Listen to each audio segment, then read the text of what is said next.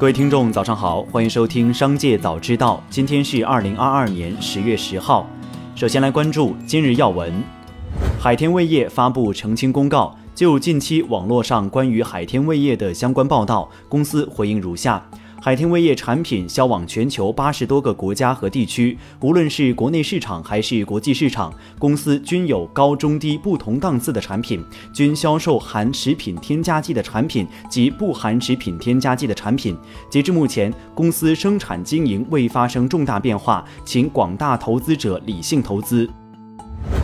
十一假期复工后，多地住房公积金管理中心纷纷公告，根据中国人民银行关于下调首套个人住房公积金贷款利率规定，相关调整所在省市首套个人住房公积金住房贷款利率。据整理，目前已有杭州、无锡、郑州、南宁、石家庄、天水、吉林、泸州、襄阳、宜昌等多个城市发布相关公告。除了下调首套住房公积金贷款利率外，国庆节前一套政策组合拳还包括阶段性调整差别化住房信贷政策及居民换购住房享个税退税优惠等。再来关注企业动态。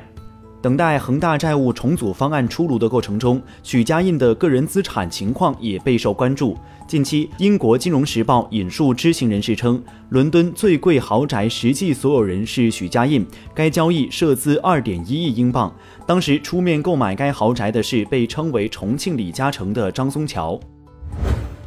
近日，椰树集团开启了直播带货。此前，椰树曾两次违背社会良好风尚被罚。新抖数据显示，截至十月八号，椰树集团直播场均销售额为两千五百至五千元，累计观看人次五十六万。椰树集团表示，开直播是因为产品需要，不清楚网友对直播间的评价。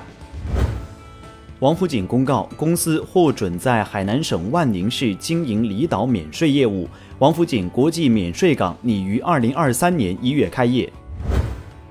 知情人士称，大众集团正计划在中国投资成立一家软件生产合资企业，投资额将超过十亿欧元。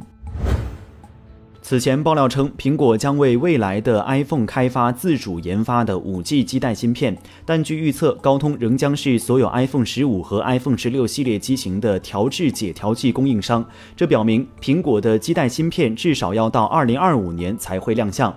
海通国际证券分析师在周五的研究报告中说，他预计2024年发布的 iPhone 机型将使用高通尚未公布的骁龙 X75 调制解调器。与骁龙 X70 一样，X75 将基于台积电的四纳米工艺制造，有助于提高能效。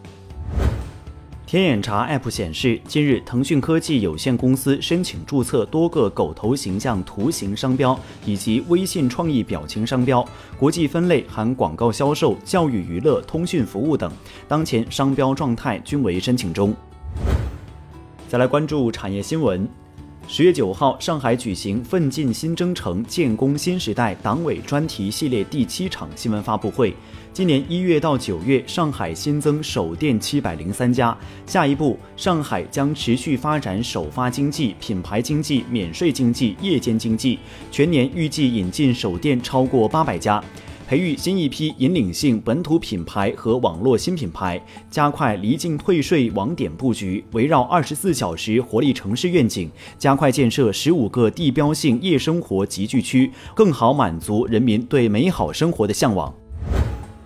昨天是世界邮政日，今年世界邮政日的主题是“邮政守护地球家园”。我国建成了世界上最为通达、最为普惠、规模最大、受益人数最多的邮政快递网络。国家邮政局数据显示，截至今年九月，全国建制村快递服务覆盖率超百分之八十。从西北戈壁到西南边陲，从乌蒙山区到秦巴腹地，不断补齐织密的快递网络，让包裹的流通更加通畅。农农村市场成为快递业新的增长极，农村消费潜力不断释放。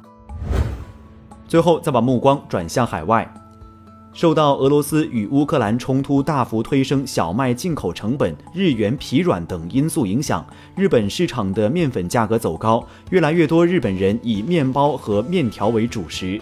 日本的大米消费量持续下降，从今年七月开始算的年需求量估计为六百九十万吨，首次跌破七百万吨大关。考虑到这一饮食习惯的变化，日本政府向农民发放补贴，鼓励他们生产可用于加工成动物饲料或制作玉米粉的大米，以缓解大米供应过剩。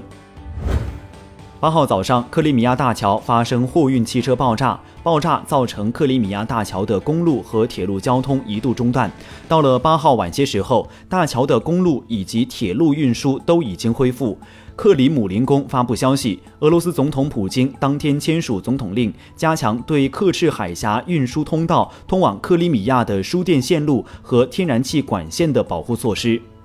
以上就是本期《商界早知道》全部内容，感谢收听，下次再见。